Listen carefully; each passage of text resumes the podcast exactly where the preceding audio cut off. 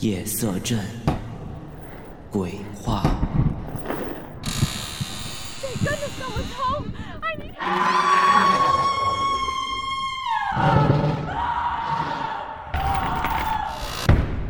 恐惧如影随形。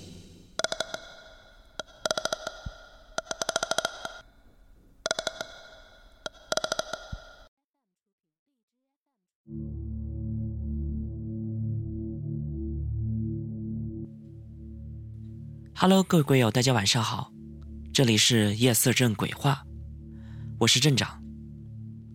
今天晚上呢，我们继续给大家带来一人一个鬼故事。我的死党曾经跟我说过这样一个故事。他说是他小学六年级的时候，晚上去老师家补习。每天晚上补习完了以后，他都自己走回家。有一天，他晚上补习完了以后，走那条走了 N 年的路回家，结果发现，原本十几分钟的路，他走了两个小时。他说他家门口有一个拐弯结果他怎么都找不到。于是就在那个走了 N 年的路里面，转了两个多小时。结果他妈妈在家的楼上阳台收衣服的时候，发现他的儿子在自己家的门口瞎转悠，于是就叫了他一声，让他回家。结果我那个朋友就忽然找到了他家门口的那个拐弯了。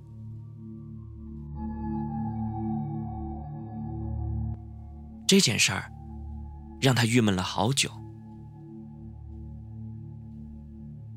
可是第二次见鬼就更加刺激了。那时候十六岁，主要是平时太能混了。家里让他休学一年，去跟他的父亲在那边打工，锻炼生活。他父亲是铁路局的，工作是修桥，就像九江、长江大桥等好几个桥都有他参与。他去了他父亲那边的时候，他父亲正在长沙桥承包一个桥墩。他过去了以后。其实什么也不能干，也就是帮他父亲跑跑腿儿。到了长沙以后，没过几天就听说江上翻了一艘驳船，一共死了三男两女，有一个女的尸体两天了都没有打捞起来。当时工程得赶紧，所以晚上也有开工。在翻船的第四天晚上，他和父亲一起带了十几个工人去桥上赶工。当时桥还没有合并，要上那个桥墩必须坐船过去。可是到了桥墩上，大家看见桥墩的边上坐了一个穿白衣服的女人，在那哭。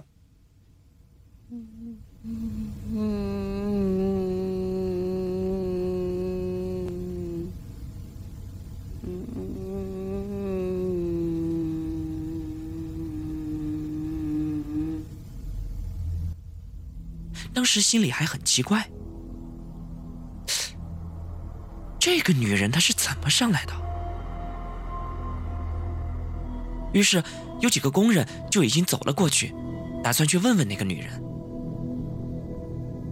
结果还没走过去，就看见那个女人直接从桥上跳了下去。当时那桥还没修好呢。只有十几米高的样子，可是大家还是吓到了，于是赶紧冲过去看。而当大家冲到了桥墩边上一看，那江水根本就没有东西掉下去的样子，连落水的声音都没听到。而更奇怪的是，大家又听到了身后有哭声。回头一看，那个女人又坐到了桥墩上面，而且还在那哭。紧接着，不知道谁喊了一声：“有鬼呀！”十几个人全部连滚带爬的从桥上跑了下来，然后坐上了船就开跑。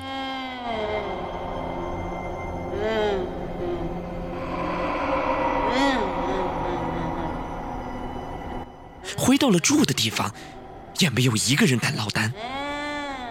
于是，全部挤在了一间屋里，喝了一晚上的酒。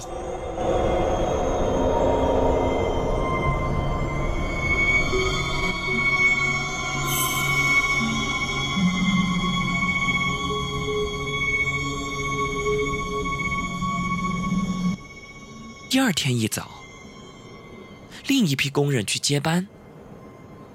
走之前，还有几个跑过来笑话我们。不过，没到一个小时，也都全跑了回来。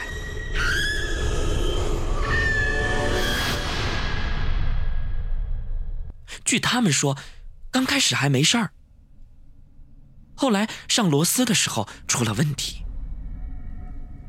桥上用的那种螺丝有成人的大拇指粗，二十厘米长，要用专用的机器才能上上去。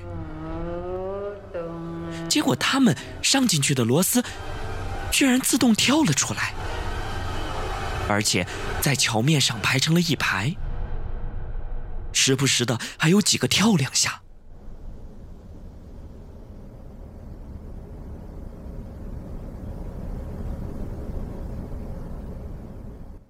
这两次事儿以后，就再也没有人敢上桥去开工了。后来有几个头请了一个道士来做法，开了四条船去，有挂红的，有放鞭炮的。最后那道士指了一下桥墩下面的那一片水域，让再下去几个人找一找。然后一共下去了三个蛙人。最后，在桥墩的下面，找到了上次翻船的那个女人的尸体。那尸体被桥下面的钢筋挂在了上面，所以一直没有浮上来。找到了尸体以后，后来再开工，也就没再出过什么问题了。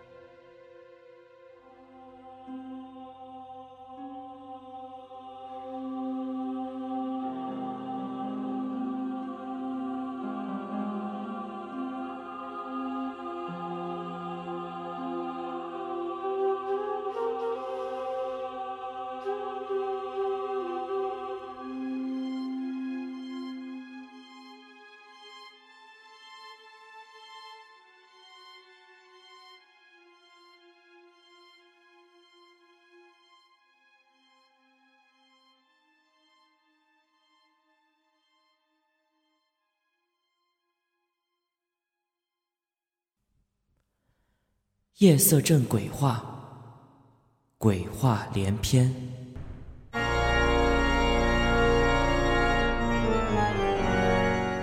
荔枝 FM 六幺八三零五，我在另一个世界等你。